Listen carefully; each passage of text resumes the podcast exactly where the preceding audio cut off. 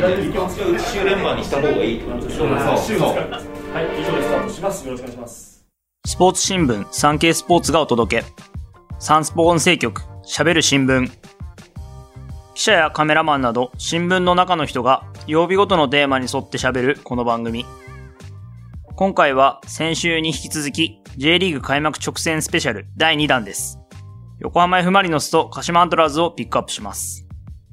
水曜日のテーマ、聞きときサンスポに沿って、私、産経スポーツ編集局運動部、サッカー担当の山下幸四郎が、先月行われていた宮崎でのキャンプの様子を交えつつ、両チームの今シーズンを占っていきたいと思います。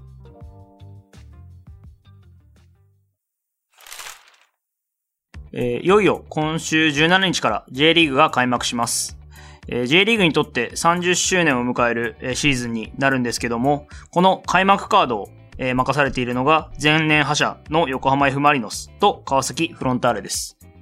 今日はまずアウェーで川崎と対戦することになる横浜 F マリノスについてお話ししていきたいと思います。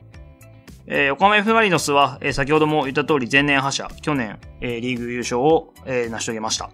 去年は、えー、最終節まで川崎と首位を争っていたんですけども、最終的に優勝を勝ち取ったという形で、えー、今季は2003年、2004年以来2度目となる J1 連覇を、えー、目指す年になります。まあ、チーム状況を、えー、見ていきますと、今年は結構主力の選手が、えー、抜けてしまっていて、少し心配な面もあります。えー、出ていった選手を挙げていくと、ディフェンスの岩田智樹選手が、えー、スコットランド一部のセルティックに移籍。そしてフォワードのレオ・セアラ選手がセレッソ大阪に移籍。で、さらにフォワードの中川選手も FC 東京に移籍してしまいました。そしてさらに、開幕直前、富士フィルム杯というのが前日行われたんですけども、その1週間前ぐらいなんですが、えっと、2月の4日に、え高岡洋平選手、ゴールキーパーの選手なんですけども、アメリカのメジャーリーグサッカーへの移籍を前提にチームを離脱してしまいました。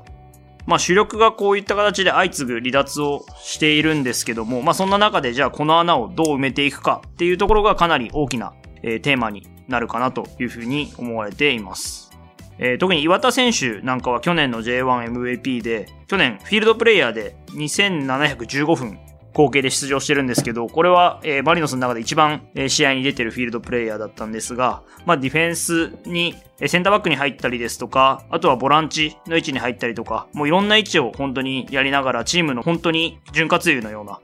もうどんなところでもやりますというような形でチームを支えてくれた、選手でありました。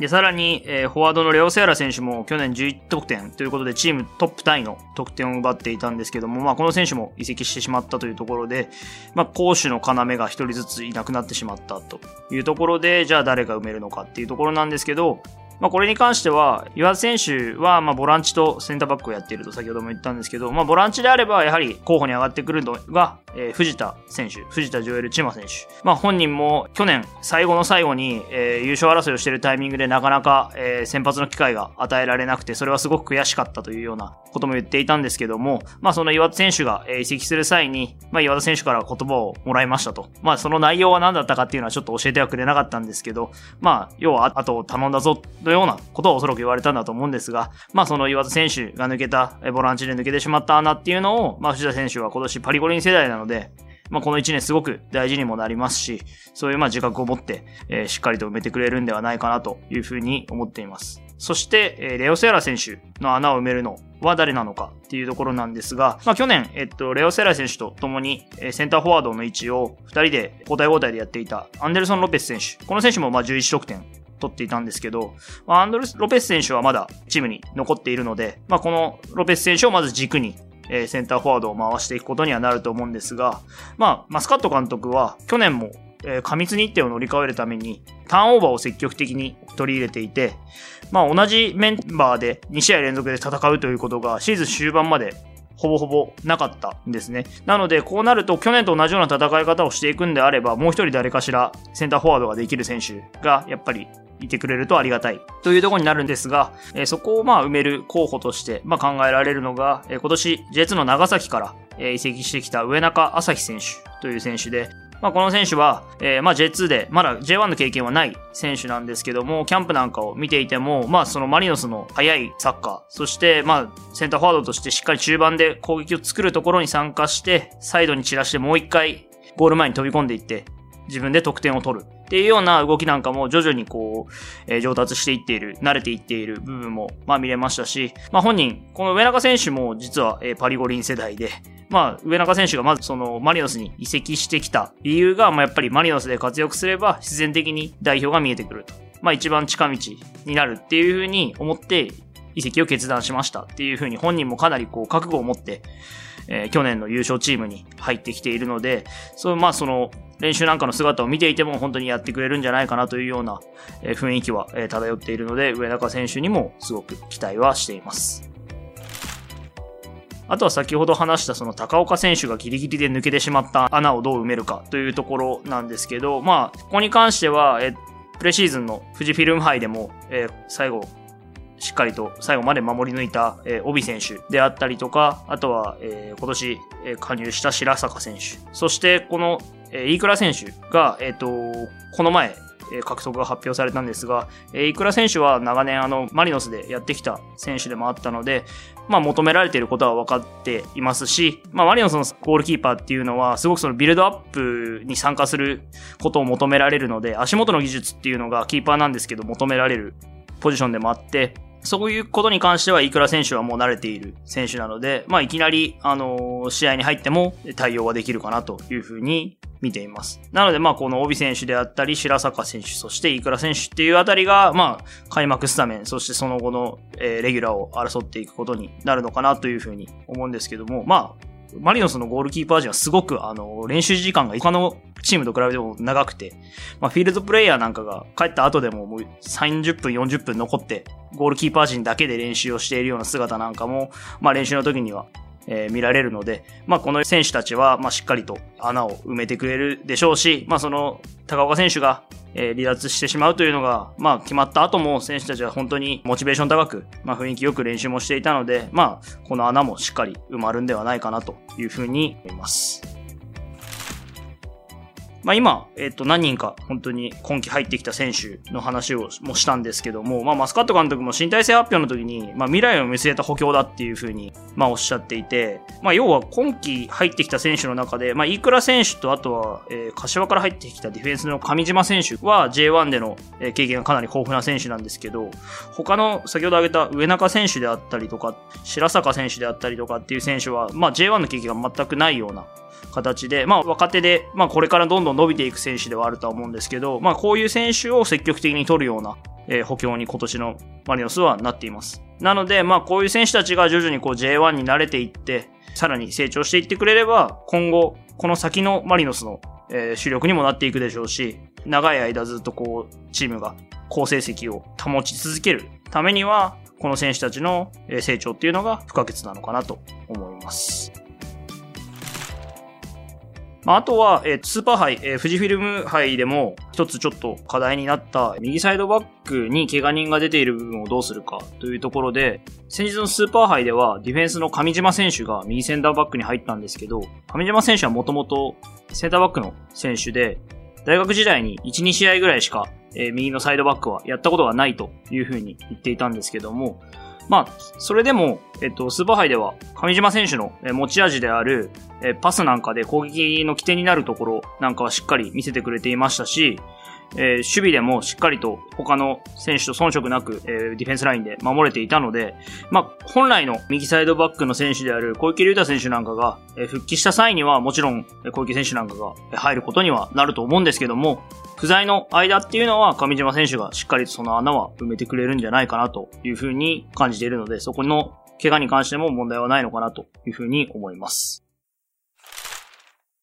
では、続いて、えー、鹿島アントラーズの方に入っていきます。えー、鹿島アントラーズは昨年4位で、えー、今季が、えー、昨年8月に就任した岩政監督の2シーズン目という風になります。まあ、岩政監督先ほども言った通り、えー、8月に途中で就任しているので、最初からチームを見るのは今年が初めてという風になります。今年、鹿島アントラーズかなり積極的に補強をしまして、えー、例えば、えー、フォワードであれば川崎から知念選手。ミッドフィルダーであれば、えー、町田から佐野選手。そしてディフェンスには、二人とも、えー、元鹿島の選手だったんですが、えー、ニームから、えー、上田直道選手、そしてガンバ大阪から庄司選手が、えー、加入しています。えー、まあ、今年結構他のクラブを見ても補強っていうのは、えー、あまりあの大きな補強がなかなかできないチームが、していないチームが多かったんですけど、その中では割かし、え目立った補強をしているチームになるかなと思います。ただ、えっ、と、キャンプを見ていても、この前の、えー、水戸で行われた、えー、茨城サッカーフェスティバルという、まあ、毎年やっているプレシーズンマッチがあるんですけど、そこで見ていても、まあ、ちょっと庄司選手に関しては、まだちょっと怪我で開幕は厳しいかなというところはあるんですが、まあ、上田選手や知念選手っていうのは、早くからもうチームに、えー、マッチしているような姿は見せてくれています。えー、特に今年はチームとして前からま積極的なプレスで守備をしていくっていうのをまあやって、キャンプからもやっていたんですけど、それに関しては知念選手は川崎でもそういったプレーはしていたので、まあもちろん本人の言葉で言うと川崎とはやっぱ違うとはやり方が違うとは言ってるんですけども、とはいえその運動量の面であったりとか、しっかりとあの、守備をしながら、それでもフォワードとして点に絡んでいくっていうところに関しては知念選手はできる選手なので、そこはしっかりいきなりチームとしてもうハマっているかなというふうに。先日のその水戸で行われた試合でも、え前半のうちに2回ぐらい前線で敵陣でボールを奪ってチャンスを作ったシーンもあったので、そういったところはいきなり発揮できているかなと思います。そして、町田から加入した佐野海舟選手に関しても、本職は、えボランチなんですが、左サイドバックでの起用もあって、まあ、左サイドバックでもしっかりと、えー、本人もあまり経験はないというふうに言ってるんですけども、プレイできていますし、さらにまあ、ボランチに入っても、えー、さっきのオフに移籍した、えー、ミサオ選手の穴をしっかり埋められるようなプレーを見せているので、この二人に関してはチームの、えー、軸に今季なっていくんじゃないかなというふうに、えー、思っています。えー、少し、えー、心配な点というか、まあかなり鹿島サポーターの方々もちょっと心配に思ってる部分ではあるとは思うんですけど、プレシーズンで J2 勢に1勝4敗だったっ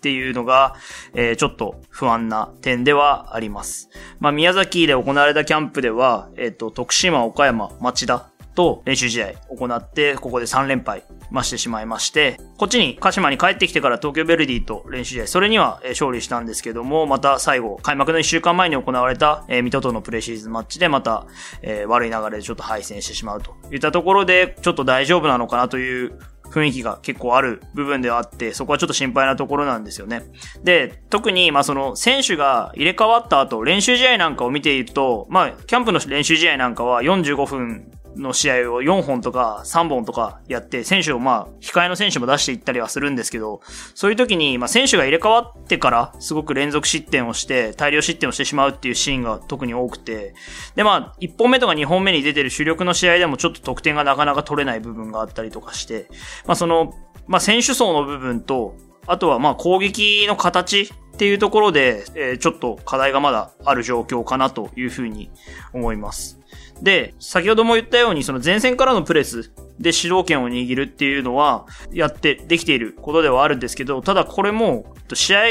開始の最初から15分ぐらいまですごく、あの、勢いを持ってプレスをかけることが多くて、その間っていうのはかなりこう、前線でボールを奪えたりして、試合の主導権を握れているんですけど、まあもちろん多分これを90分間やり続けるって相当難しい話で、で、その15分以降になると、なかなかちょっと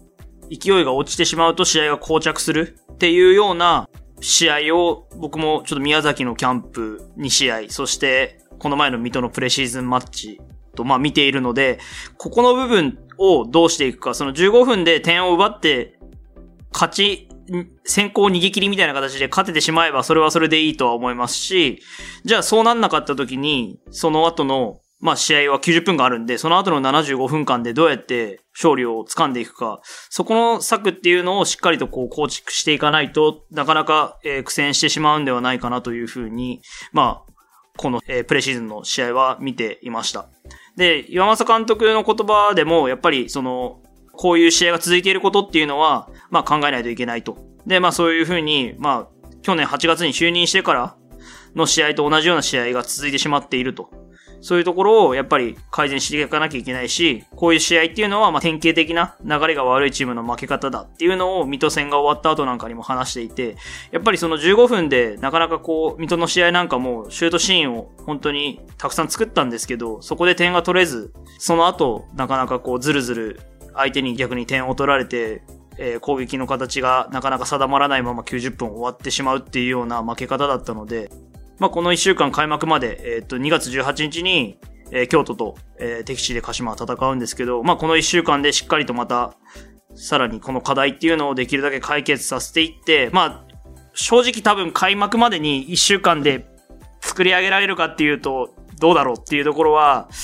まあ、もちろん監督も選手も1週間作っていかなきゃいけないとは言っているんですが、どうなのかなっていうところは正直あるので、まあもちろんその京都戦の後もシーズンは続くので、シーズン序盤にしっかりと苦しいところでしっかり打開していく策っていうのを見つけて、しっかり戦い方を構築していく必要があるのかなというふうに鹿島に関しては見ています。えー、いよいよ今週17日から、えー、30周年を迎える J1 のシーズンが始まります。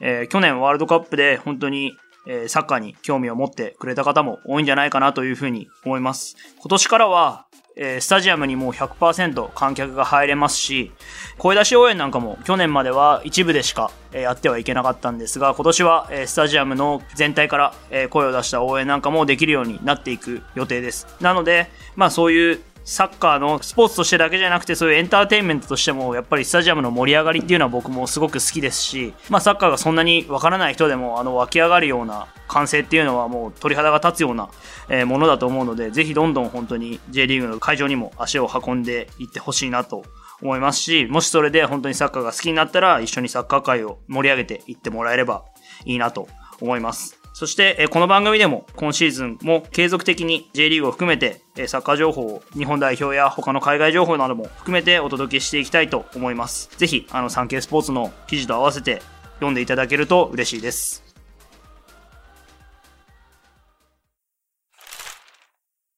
今回お届けした内容の関連記事は、産経電子版産経スポーツ、または概要欄のサンスポウェブへのリンクからお読みいただけます。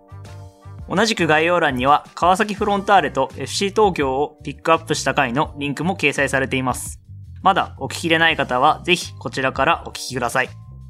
また、番組では皆様からのご意見、ご感想をお待ちしています。SNS に投稿する際は番組名、ハッシュタグ、喋る新聞。喋るはひらがな、新聞は漢字。水曜日のテーマ名、ハッシュタグ、すべてカタカナで聞きときサンスポをつけてください。SNS 以外からは概要欄の専用フォームからも送信可能です。